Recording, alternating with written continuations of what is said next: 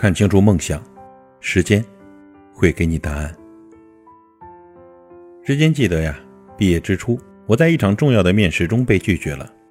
问题呢出在职业规划上面。我记得当时面试官问了我一个很平常的问题，说未来几年的职业规划是怎样的。于是呢，我很坦诚地回答：目前我对贵公司的营销策划非常感兴趣。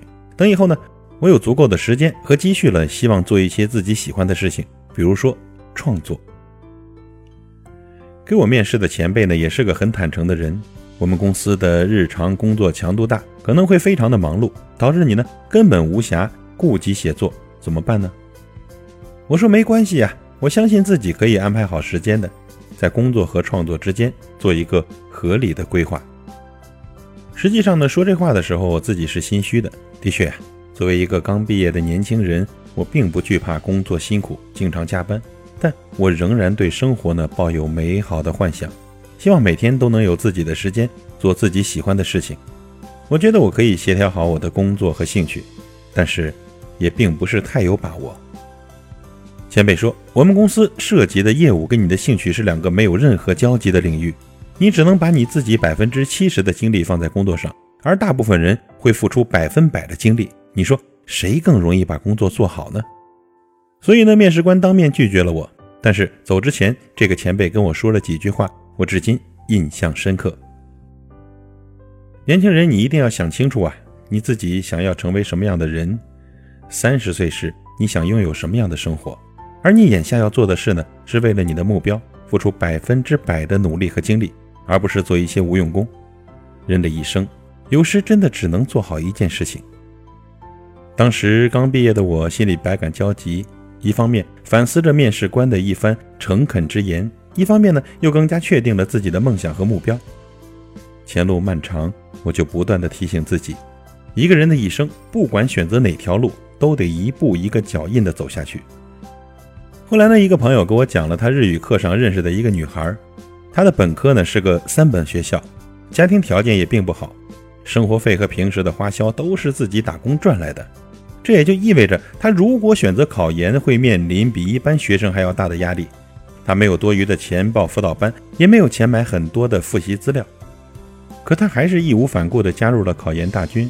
他说啊，想给自己一个更广阔的发展平台，去接触更优秀的人，学到更多的知识。